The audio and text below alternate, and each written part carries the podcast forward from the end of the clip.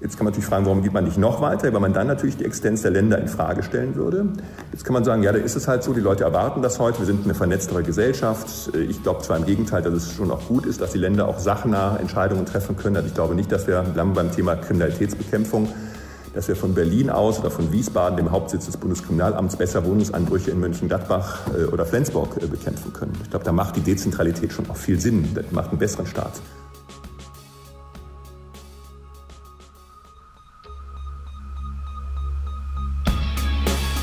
In guter Verfassung. Der Grundgesetz-Podcast.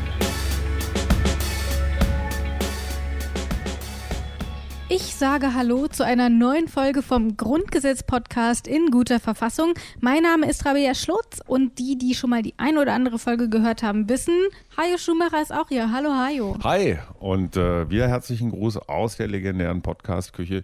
Die wird eines Tages hier abgebaut und im Haus der Geschichte in Bonn wahrscheinlich wieder aufgebaut, einfach als Zeitzeugnis als Ort, wo das Grundgesetz nochmal ganz neu interpretiert, eingesungen und äh, erklärt wurde. Ich glaube ja, du bist unser größter Fan.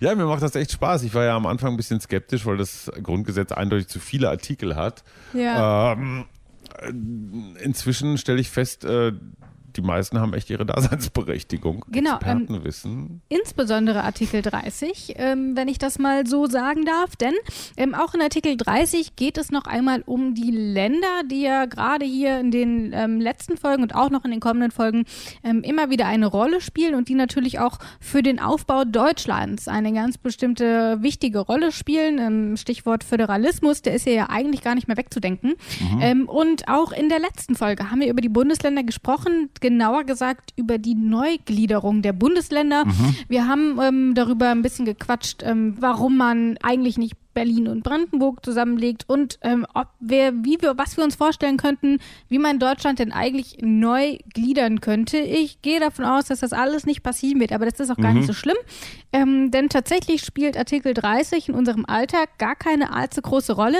Wichtig ist er aber trotzdem, hat uns in der letzten Folge Brigitte Zypris verraten. Mhm. Im Alter spielt er keine große Rolle, aber er spielt natürlich im Staatsorganisationsaufbau der Bundesrepublik eine große Rolle.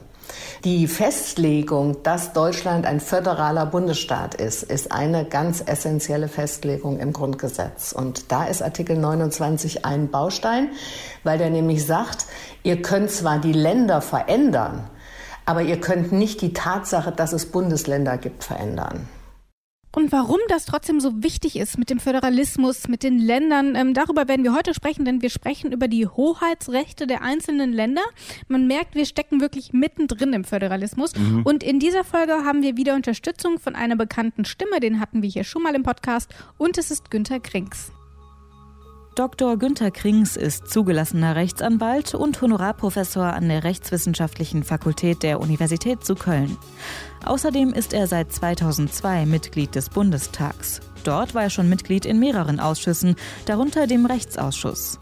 Mittlerweile ist er parlamentarischer Staatssekretär beim Bundesminister des Innern und außerdem Vorsitzender der CDU-Landesgruppe Nordrhein-Westfalen. Aber worum soll es konkret gehen? Ähm, ich würde sagen, wir hören einfach mal rein. Es ist nur ein Satz. Es ist ein super Artikel in seiner ganzen. Es ist du wirklich, findest ihn gut, weil er kurz ist, ne? Es ist ein Satz und, und, und er ist klar und es sind nicht so viele Einschränkungen. Wobei, Vorsicht, es sind doch ganz viele Einschränkungen. Aber dazu dann später. Genau, wir hören einfach mal rein und das steht in Artikel 30. Die Ausübung der staatlichen Befugnisse und die Erfüllung der staatlichen Aufgaben ist Sache der Länder, soweit dieses Grundgesetz keine andere Regelung trifft oder zulässt. Heißt also, ich würde das so verstehen, die Länder machen erst einmal mhm. alles, außer sie machen es nicht. Oder? Also die Ausübung der staatlichen Befugnisse. Also mir bei, bei staatliche Befugnisse fällt mir sowas yeah. ein wie, keine Ahnung, Steuern einziehen, Polizei, äh, was sind sonst noch so staatliche Befugnisse? Äh, Recht und Ordnung ja. äh, und, und, und, und, solche Sachen. Ne, soweit keine andere Regelung genau. äh, von einem von diesem Grundgesetz vorgesehen wird. Und da, ich will ja nicht vorlernen, aber es gibt natürlich in späteren Artikeln noch jede Menge Einschränkungen. Genau, das ist das eine, die Außenpolitik. Es gibt aber auch nochmal Artikel, in denen die Kompetenzen ganz klar aufgeteilt werden. Mhm.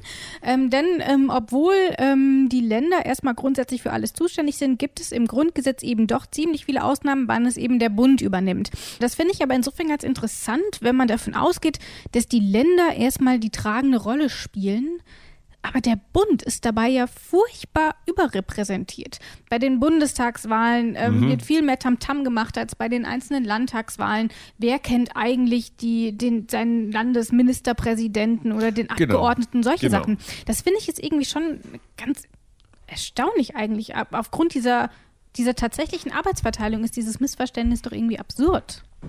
Ja, und das kann ich auch für uns Journalisten so bestätigen. Also jeder Bundesminister kriegt so unfassbar viel Aufmerksamkeit ja. im Vergleich zum entsprechenden Landesminister, der womöglich für dein und mein und jeden Hörers Leben mehr ja. Einfluss, Macht und Bedeutung hat.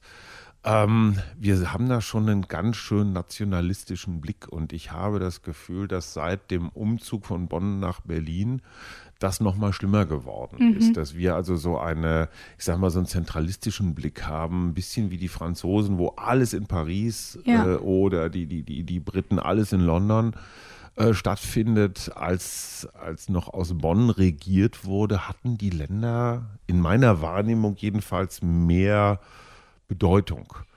Und es hat auch ein bisschen was mit dem Journalismus selbst zu tun. Äh, wenn es darum geht, schicken wir einen Korrespondenten in die große Bundespolitik nach Berlin mhm. oder schicken wir einen Korrespondenten nur in die Landeshauptstadt, dann werden sich die meisten Redaktionen für die große Bundespolitik entscheiden. Also wir sind da auch so ein bisschen ja. in unsere eigenen Fallen getappt. Aber du sagst ja, es ist die große Bundespolitik, dort werden eben dann doch große Fragen entschieden. Sprichwort Rente, Sprichwort Wohnen, irgendwie solche Sachen.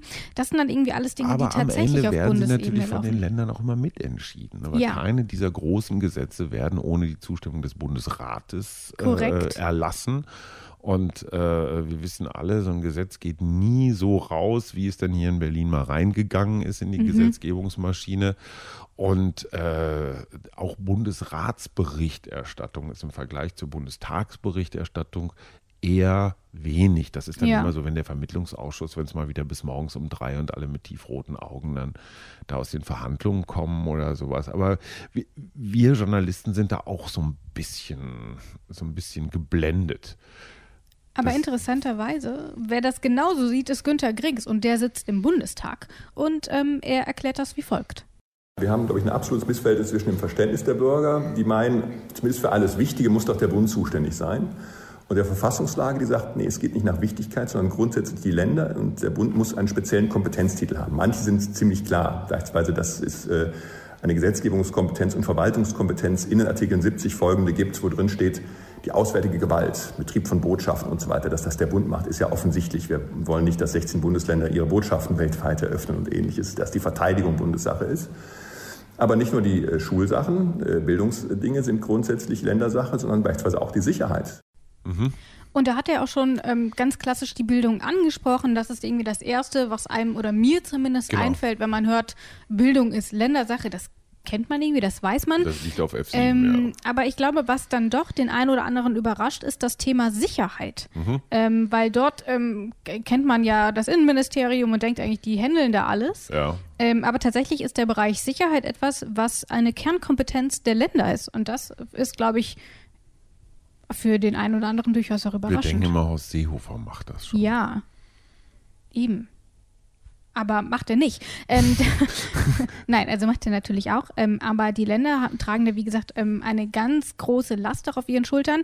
Und äh, Günther Krings ist es nochmal, der uns das Thema Sicherheit noch mal ein bisschen näher bringt, ähm, was die Länder dort eigentlich genau machen und warum das vielleicht auch sinnvoll ist, dass die Länder das machen und eben nicht der Bund. Ich bin nun tätig in einem auch Sicherheitsministerium, Bundesinnenministerium. Natürlich haben wir viele Aufgaben, aber grundsätzlich für Kriminalitätsbekämpfung, für Sicherheitsfragen sind die Länder zuständig. Das gilt selbst für internationalen Terrorismus. Ähm, ich glaube, wir arbeiten da gut zusammen, wir kooperieren über ein gemeinsames Terrorabwehrzentrum und ähnliches, aber es gibt keine allgemeine Bundeszuständigkeit für Kriminalitätsbekämpfung, nicht mal für Terrorbekämpfung. Und äh, so ist ja die Verfassungslage. Und ich glaube, dass auch zu einer ähm, wir, politischen Allgemeinbildung gehört, dass die Menschen das wissen, dass sie auch vom Bund nicht Wunder erwarten können, sondern dass sie nur erwarten können, dass der Bund sich seiner Kompetenzen bedient, die im Grundgesetz niedergelegt worden sind. Und aktuelle Beispiele, da fällt mir erstmal die Polizei ein. Mhm. Ähm, die ganzen Polizeigesetze, die ja aktuell in Bayern, aber auch in Nordrhein-Westfalen und Sachsen für ziemlich viele Ärgernisse sorgen, für viel Kritik sorgen. Aber zum Beispiel die, die Sache mit dem Terror, die Herr Kringst angesprochen hat, das ist was, das hatte mich schon noch überrascht, vor allem weil auch in den Medien immer so getan wird, als würde Horst Seehofer da sein Zepter schwingen. Ähm, und tatsächlich ist es aber Ländersache. Überrascht dich das oder bin ich jetzt irgendwie die Einzige? Ich bin ja ein bisschen Opfer dieser Betrachtungs, dieser Betrachtungsweise, weil mhm. ich, äh, äh, als ich vor vielen, vielen Jahren angefangen habe, mich um Politik zu kümmern, da habe ich so ein ganz klein bisschen klassische Lokalpolitik gemacht, ja. so ein bisschen Rathaus. Und dann war das aber so ein bisschen wie beim Fußball. Ne? Du willst immer in die Bundesliga, weil du glaubst, da oben ist es wichtiger. Und Bundesliga und Bundestag unterscheiden sich ja nur durch wenige Buchstaben. Äh, und das weil, ist auch der einzige Unterschied. okay. ja, man denkt immer, da sind, so die, das sind immer so die besseren oder die mächtigeren, aber es ist Quatsch. Ja. Die Bundesliga und die zweite Bundesliga, die, dieser Vergleich stimmt überhaupt nicht auf Bund und und Länder übertragen. Ja. Und, und also die, dieses Ranking-Denken ist, ist falsch. Und da kommen wir an einen ganz großen Kritikpunkt, den ich, äh, der in mir schon seit einigen Jahren grummelt. Ähm, wir gucken zu wenig auf Europa und zu wenig auf die Bundesländer. Genau, aber man muss halt auch sagen, hier steht zwar drin, dass das Land erstmal zuständig ist. Ähm, aber tatsächlich ist es eben auch so, und das führt dann vielleicht auch ein Stück weit zu dieser großen Repräsentation des Bundes, dass das Grundgesetz dem Bund auch schon relativ viel zuschreibt. Mhm. Das ist sozusagen das Regel-Ausnahme-Verhältnis, was auch, glaube ich, gut den deutschen Föderalismus in seiner Grundannahme erklärt. Allerdings die Praxis sieht natürlich insofern ganz anders aus, als inzwischen es ganz, ganz viele solcher Kompetenztitel für den Bund gibt, bei der Gesetzgebung, zum Teil auch bei der Verwaltung, bei der Finanzierung von Themen sodass dann faktisch der Bund doch ganz schön viel macht. Aber nochmal, die Regel ist, eigentlich sind erstmal grundsätzlich für alles die Länder zuständig, es sei denn, es gibt eine besondere Regelung, und zwar nicht irgendwo, sondern im Grundgesetz, dass der Bund die Zuständigkeit hat. Bist du denn grundsätzlich Fan vom Föderalismus? Ich weiß, ähm, zum Beispiel in Sachen Bildung mit dem unterschiedlichen Schulsystem und so, da bist du nicht so der super mega Fan. Das ist so die Elternperspektive, ne? weil ich mhm. kenne so einige Beispiele von Menschen, die mit Kindern umgezogen sind, mhm. wo die Kinder dann einfach echt Schwierigkeiten hatten, entweder in die eine oder in die andere Richtung. Kommst du aus, ich sag mal, aus Bremen nach Bayern, dann kannst du direkt ein, ein Schuljahr nochmal gleich mhm. wiederholen. Mhm. Äh, das sind so die praktischen Sachen auf der anderen Seite sehe ich es als großes Verdienst äh, auch dieses Grundgesetzes Machtmissbrauch äh, zu verhindern. Ja. Und Föderalismus ist ja nichts anderes als der Versuch, Macht möglichst zu teilen, zu kontrollieren, zu verteilen und nicht so schnell in einer Hand äh, zusammenkommen zu lassen. Insofern bin ich, bin ich so ein Knirsch Föderalismus-Fan. Also der, der, der, der, der Effektivmensch in mir, der, der muss immer alles schneller gehen und zügiger ja. und so weiter, der knirscht.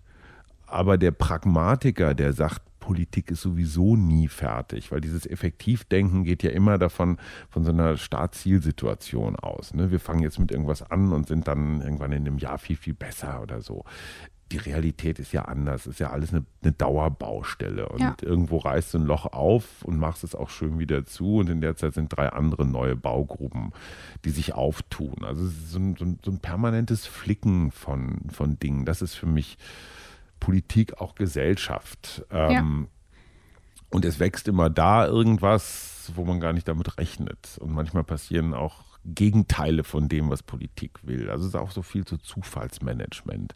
Der Glaube an Ordnung und an Pläne und an, wir machen das, wenn wir an Schraube A drehen, dann mhm. wird Mechanismus B automatisch sich in Gang setzen. Das ist alles Kokolores. Also zu, Zufälle, unbeabsichtigte Sachen sind in hochkomplexen Systemen an der Tagesordnung. Und das zu ertragen, mit dem Unfertigen, mit dem dauerhaft Unfertigen zu leben, äh, wenn man sich an den Gedanken gewöhnt hat, dann liebt man auch den Föderalismus. Das heißt, du siehst äh, die Vorteile durchaus überwiegen. Naja, sagen wir mal so, die letzten 70 Jahre waren nicht so schlecht. Und das, was die, die, die Eltern des, ähm, äh, des Grundgesetzes sich da nach dem Zweiten Weltkrieg ausgedacht haben, das ist ja auch, das sind ja auch alles Erfahrungswerte. Mhm. Das heißt, das, worüber wir hier manchmal auch mit großen Augen und einem großen Fragezeichen diskutieren, in dem Moment, wo uns mal jemand wie, wie, wie Herr Wieland oder sogar Philipp Amthor oder so erklären, was das alles soll, denkt man sich, Heidewitzka ganz schön schlau. Also ja. das hat schon so, und, mh, hm, ich will jetzt nicht vorgreifen, aber Artikel 31 hat ja genau diese Schleue dann auch schon wieder, weil ne, Bundesrecht bricht Landesrecht. Wenn du sagst also erst Hoheit der Länder. Ne? Die Länder haben ganz viel zu sagen. Dann sagst du aber im nächsten Artikel, ja, aber das Bundesrecht ist doch ein bisschen wichtiger. Ja.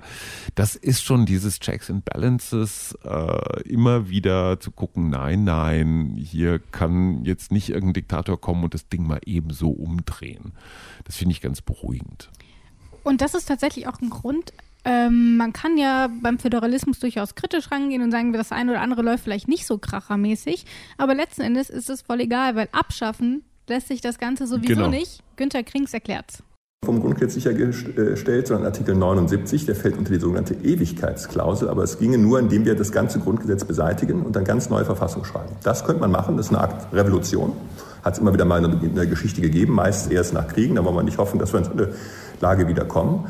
Aber das wäre die einzige Möglichkeit, diesem Wunsch Rechnung zu tragen. Und das, deshalb meine ich, ist es auch eine Frage der politischen Bildung zu verstehen, dass der Föderalismus ja Teil unserer Verfassungsordnung ist und sogar von den Müttern und Vätern des Grundgesetzes für unabänderbar erklärt worden ist. Und jetzt kann man nicht einerseits bei jeder Sonntagsrede immer loben, wie toll die Mütter und Väter des Grundgesetzes, die das Grundgesetz geschrieben haben und sagen, aber dieses zentrale Element Föderalismus, das wollen wir eigentlich nicht mehr. Und Föderalismus heißt Ungleichheit. Im Föderalismus muss man aushalten, dass in einem Bundesland Dinge anders gemacht werden als in anderen. Und ich glaube, so schlimm kann man den Föderalismus gar nicht finden, dass man denkt, alles klar, Grundgesetz abschaffen, neue Verfassung her. Nö. Gebe ich auch zu, wäre mir jetzt persönlich auch ein bisschen zu anstrengend. Auch. Ja, vor allem, wie soll denn das Neue dann aussehen? Wird kann man ja komplett so aufbauen, nur ohne Föderalismus. Nein, kann man nicht, weil alles das. Ja, und das entsprechend alles, was das betrifft, dann halt umgestalten. Das meine ich und den Rest so Menschenwürde und so kann man ja drin lassen.